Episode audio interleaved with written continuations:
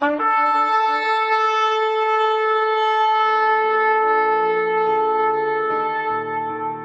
拜是本分，敬拜是机会，敬拜是恩典，敬拜是与神共享天伦。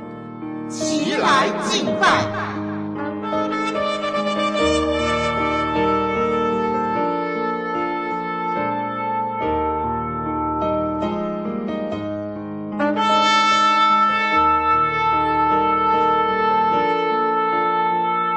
这是耶和华所定的日子，我们在其中要高兴欢喜。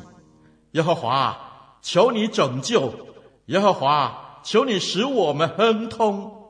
奉耶和华名来的是应当称颂的。我们从耶和华的殿中为你们祝福。你们要称谢耶和华，因他本为善，他的慈爱永远长存。让我们齐声歌唱，敬拜永生上帝。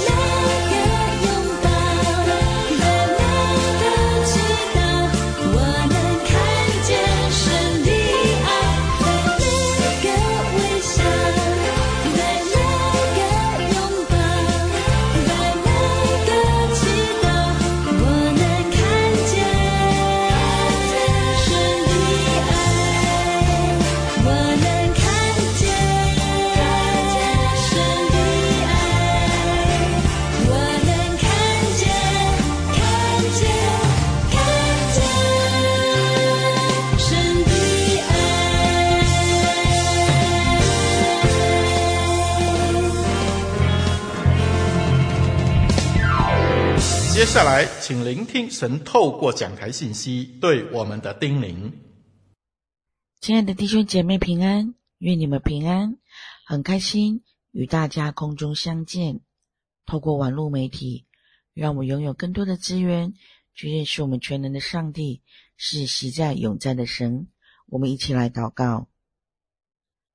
亲爱的主耶稣基督，谢谢爱我们，对我们随时的看顾与保护。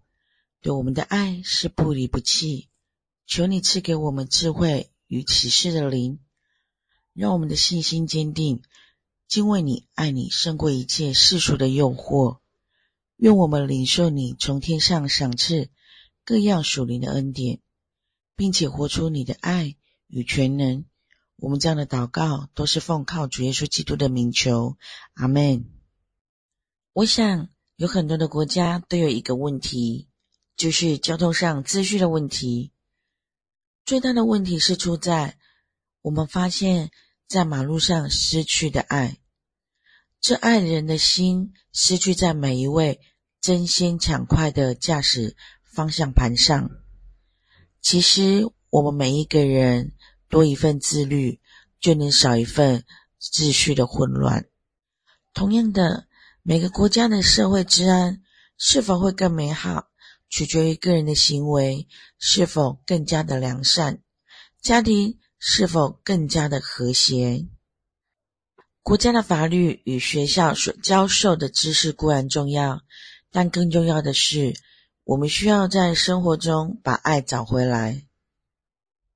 我想，一个懂得自爱与爱人的基督徒，必然是一个奉公守法的好国民。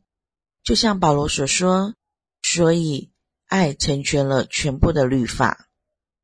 使徒保罗所写的这本罗马书被认为是福音书中的福音书，原因是使徒保罗将福音书中耶稣基督的教训提炼出来。我们现在所看到的这段经文就是个很好的例子。耶稣将摩西。传统律法上所规定的“用爱人如己”这句话给浓缩概括出来。现在使徒保罗引用耶稣基督的这句话作为教训。我们在路加福音十八章十八到三十节看见有关一个财主来找耶稣，问耶稣该怎么做才能够得到永恒的生命呢？耶稣基督反问这位财主。诫命上规定是什么呢？这人的回答就是：世界中有关于人与人之间的生活规律。最后，耶稣基督要这个人将自己的财产变捐卖给穷人。我们知道，耶稣基督说过这样的话：为自己积聚财富，在上帝眼中却不富足的人，在耶稣基督的教训中。所谓的爱人如己，不只是在财务上的分享而已，更是要在面对苦难的人身上伸出援手。这种是超越种族、传统、文化、社会阶级、宗教等等规律的限制。例如，在路加福音十章三十到三十七节，出名的好撒玛利亚人的故事，就是一个例子。使徒保罗用这句“爱成全了全部的律法”，正好说出整个摩西律法的精华，也可以说是耶稣基督教训的主要信息。耶稣基督就说过这样的话：“不要以为我来的目的是要废除摩西的律法和先知的教训，我不是来废除，而是来成全他们的真义。”今天的经文第八节所说的彼此，乃是指广泛的层面，也就是我在前面所说的，是超越种族、传统、文化、社会阶级、宗教等等的层面。如果人只在自己的亲人之间才有爱，我想这样的爱是连税吏、异教徒、非基督徒也都会做的。耶稣基督是要我们将爱人的心扩大到去爱我们的仇敌，因为我们的上帝，他的爱也临到坏人或是作恶的人身上。耶稣基督是我们学习的目标，我们不是学习人、效法人，也不是以人为中心，是要以上帝为中心，因为上帝才是永远的终极对象。因此，耶稣基督说：“你们要完全，真像你们天赋是完全的。”保罗在罗马书十三章八到十节指出，每一个信徒都应该如何在生活中真正以爱作为行事为人的准则。在这段经文中，保罗从三个方向。谈论到基督徒如何过爱的生活，首先，保罗提醒我们要以凡事都不可亏欠作为处事为人的基本原则。凡事都不可亏欠，是指无论做什么事情都不使别人吃亏。凡事不可亏欠的另一层含义是指不占别人的便宜，才能进而谈到奉献与给予。简单的说，凡事都不可亏欠，就是要我们凡事都对得起人，并且能有一颗清洁和无愧的心。这是活出爱的第一步。我们应该怎么行才能够达到凡事都不亏欠人的原则呢？主耶稣曾经说过：“无论何事，你们愿意怎样待你，你们要怎样待人。”这句话在消极的方面来说是：如果我们不想让别人让我们吃亏，或是占我们的便宜，我们也就不可以使人吃亏。或者是去占别人的便宜，有这样的心思和行为。积极方面来说，我们期待别人能善待我们之前，我们就应该先要以真心诚意的善待别人。严格的来说，在这世界上只有两种人：一种是制造问题的人，另外一种是解决问题的人。有一种人是常以自己的利益为考量，只问自己能获得多少好处，能从别人身上获得多少利益。心存这种想法的人，就是制造问题的人。另一种人是关心着自己能做出多少的奉献，能对别人有什么样的贡献。这样的人是解决问题的人。想想。我们在家庭生活或是工作的环境中，我们是属于这两类中的哪一种人呢？是一个常亏欠人、占别人便宜的制造问题者呢？还是一位具有爱心、常常乐于给予人、解决问题的人？如果我们肯履行自己应当尽的责任，并且关怀帮助你周围的人，就能做到凡事都不亏欠人。基督徒在家中，在环境工作中，我们应当要以一个解决问题的人而自诩自勉。如此，我们所行所言就能合乎凡事都不亏欠人的原则。我们也可以从上帝所创造的大自然生态中，看见上帝奇妙的启示。我们观察燕子的飞行队伍成人字形，是为了节省能量。当燕子在飞行的时候，它的翅膀搅动空气，使它后面产生气流，在这个空气流中飞行，可以省些力气。人字形飞行的燕子，每一只都有受到前面的那一只翅膀震动产生的空气流所来的帮助，只有领头的那只燕子没有。迁徙时，每只燕子轮流做领头的，它们互助与劳逸平均的做法，实在值得使人类学习。回头来想想，我们每一个人在家庭、在环境中，若肯履行自己应当的责任，也能够真诚体谅人、帮助人，那么，他所言所行，就必能合乎凡事都不可亏欠人的原则。基督徒如何过爱的生活？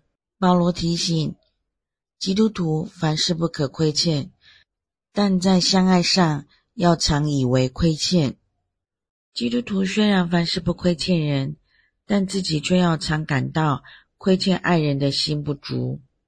简单的来说，基督徒要常想到。自己应该如何先对别人付出爱心，而不是常想别人如何爱自己、善待自己、对待自己。丈夫对妻子，妻子对丈夫，儿女对父母，朋友对朋友，若都是常以亏欠的爱，家庭必然因此更加的和谐。这种常以为亏欠、主动性的爱。是我们所应该要培养的美德。我们应该如何培养这样的美德呢？首先的秘诀在于肯主动支援别人的需要。当我们主动去关心别人、帮助别人的时候，其实自己也是获得利益。因此，肯主动帮助别人、关怀别人是智慧的表现。小时候看《伊索寓言故事》中，有一只马和驴的小故事，具有深远的意义与教育的意义。从前有一位商人，他养了一匹马和驴子，马用来供人乘坐，而驴子则是用来托运物品的。有一天，要运送的货物比以往还要多很多。这位商人怕驴子无法承受这些重量，就把一部分的货物放在马的身上。马在路上一直抱怨个不停，驴子没有任何的怨言，一言不发的向前行。但是它的步调越来越慢了，越来越不稳定了。原来驴子身体不太舒服，驴子发现自己实在太难受了。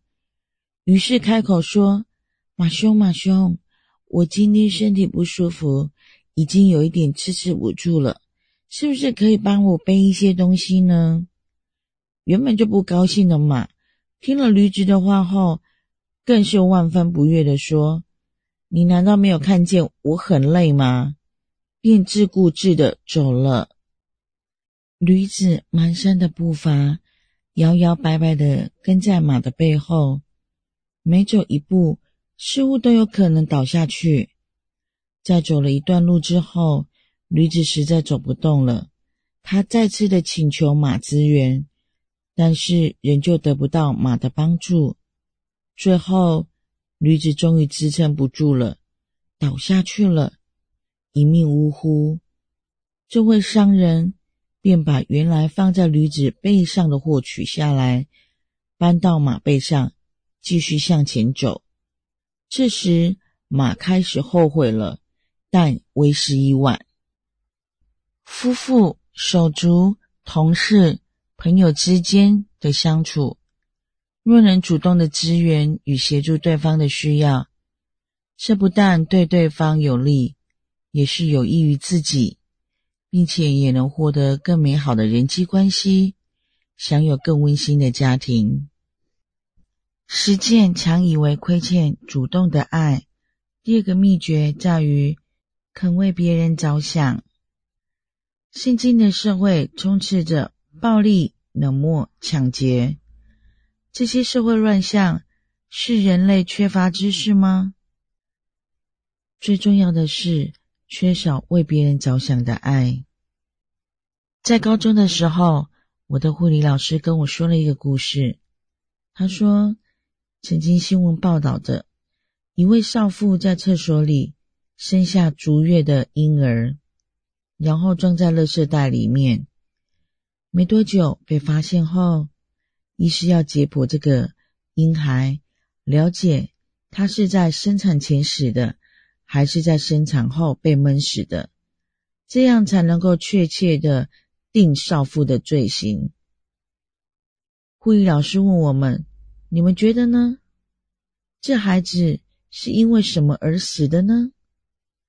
当我在思索的时候，护理老师给我们一个震撼感。护理老师说，这个婴儿的死因不是因为胎死腹中，也不是因为生下后被闷死，而是因为缺乏爱而死。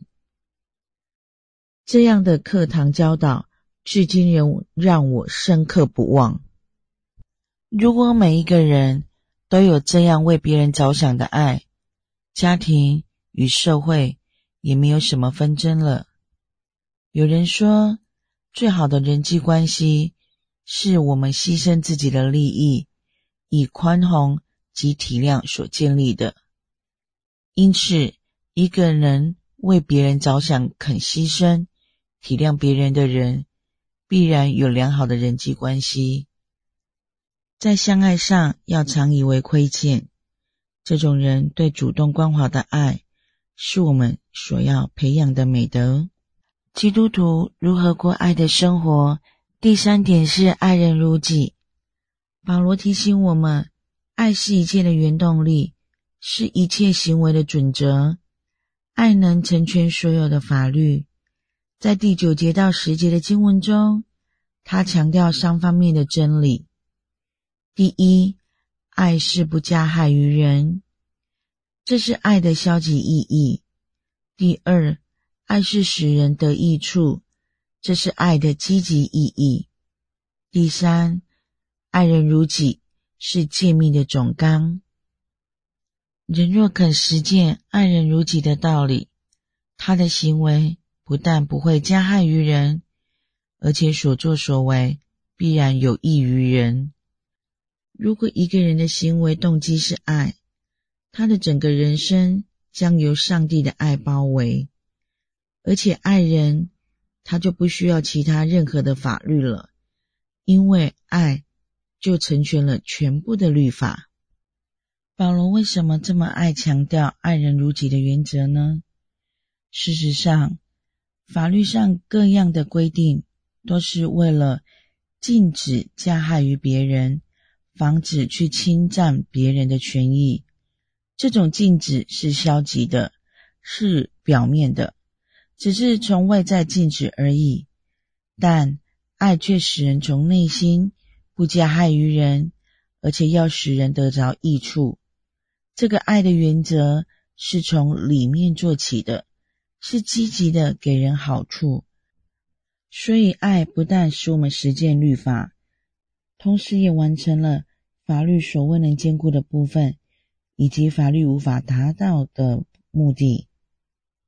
有位牧者分享说：“所谓爱，它是对国家是守法，对父母是孝顺，对兄弟是谦让。”对夫妻是舍己，对朋友是信实，对儿女是仁慈，对病者是连续，对邻居是和睦，对弱者是扶持，对强权是勇敢，对仇敌是饶恕，对自己是圣洁。如此一说，若一个肯如此爱人如己的基督徒，他将是一位守法的好国民。因为爱成全了全部的律法，一个肯爱人如己的基督徒能有喜乐的生活。一个真心爱人如己的人，一定很乐意帮助别人，也必然从助人中获得到喜乐。曾有弟兄两人到野地散步，看到路旁有农人脱下的一双鞋子，弟弟说。吃饭时间快到了，我们把他的鞋子藏起来，开开他的玩笑，看看他找鞋的窘样。哥哥说：“不可以拿穷苦人的窘态作为自己寻开心的方法，你要叫人开心。”弟弟说：“我怎么能叫他开心呢？”哥哥说：“那很容易，你放些钱在他的鞋子里，看他穿鞋的时候必定是开心的。”弟弟于是，在每只鞋子里面放了钱。兄弟两人就躲在树林里，看看会发生什么事情。不久，农夫收工了，到路旁穿上鞋子，没走两步，觉得鞋子里面有东西，就坐下来，脱下右边的鞋子，往外一倒，就有钱倒出来，又倒了左脚的鞋子，也有钱。他就站了起来，四周望了望，不见一个人。一开始很惊讶，后来就质疑，最后笑了。兄弟两人听见他说：“感谢主，家里正愁没有钱。”手里拿着钱，唱诗歌回家去了。兄弟两人，你看我，我看你，会心的笑了。哥哥问弟弟说，你今天是否做了赔钱的生意呢？弟弟说：“不，绝不，比看一场电影更有快乐多了。”亲爱的弟兄姐妹，你们有喜乐吗？你们若肯用爱人如己的心去帮助别人，你们将会获得无穷的喜乐。爱人如己，这是我们在人际关系中所应当实践的原则。保罗提醒我们，做一个爱心的基督徒，三个原则：第一，凡事都不可亏欠人，绝不做出违背自己的良心、伤害别人的事；第二，在爱中常以为亏欠，要学习主动的去关怀你周边的人；第三，爱人如己，将爱活出来，让我们在爱中建立自己，在爱中造就别人。美国总统林肯童年的时候受到严谨的宗教教育，他的母亲临终时按手在他头上，嘱咐他要实践爱人如己的道理。林肯一生以此自勉，不计人的恶，宽待仇人。当其左右问他为什么不把仇敌消灭的时候，他回答说：“我善待敌人，化敌为友，不就没有仇敌了吗？”这种爱的榜样值得我们效法与学习。爱能成全全部的律法，这是值得基督徒深思实践的真理。最后，我们一起来祷告：亲爱的主耶稣，谢谢你爱我们，赏赐我们有爱的能力。我们应当彼此相爱，因为爱是从上帝来的。凡有爱心的，都是由上帝而生。当我们口口声声说我们认识主耶稣基督，却没有爱心的，就是不认识爱我们的上帝。因为上帝就是爱，上帝差遣他独生爱子来到世间来，使我们借着他得生。上帝爱我们的心在此就显明了，不是我们爱上帝，乃是上帝爱我们。他差遣儿子为我们的罪做了挽回祭，这就是爱了。上帝，你既是这样如此的爱我们，我们也当彼此相爱，因为从来没有人见过上帝。我们若彼此相爱，上帝就住在我们里面，爱你的心在我们里面得以完全了。我们深信上帝爱我们的心，因为上帝就是爱。住在爱里面，就是住在上帝里面，上帝也住在我们里面，因此爱在我们里面得以完全。亲爱的主，你是我们的主，我们的上帝，让我们永远住在你里面。我们这样的祈求，是奉靠主耶稣的名，阿门。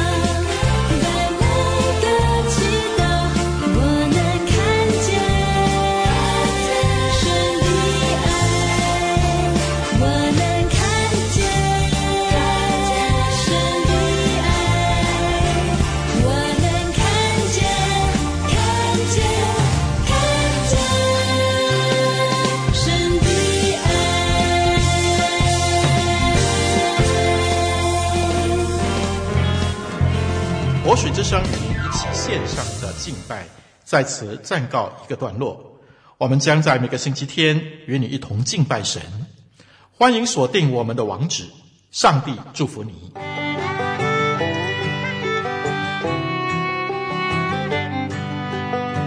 相约下个主日，齐来敬拜。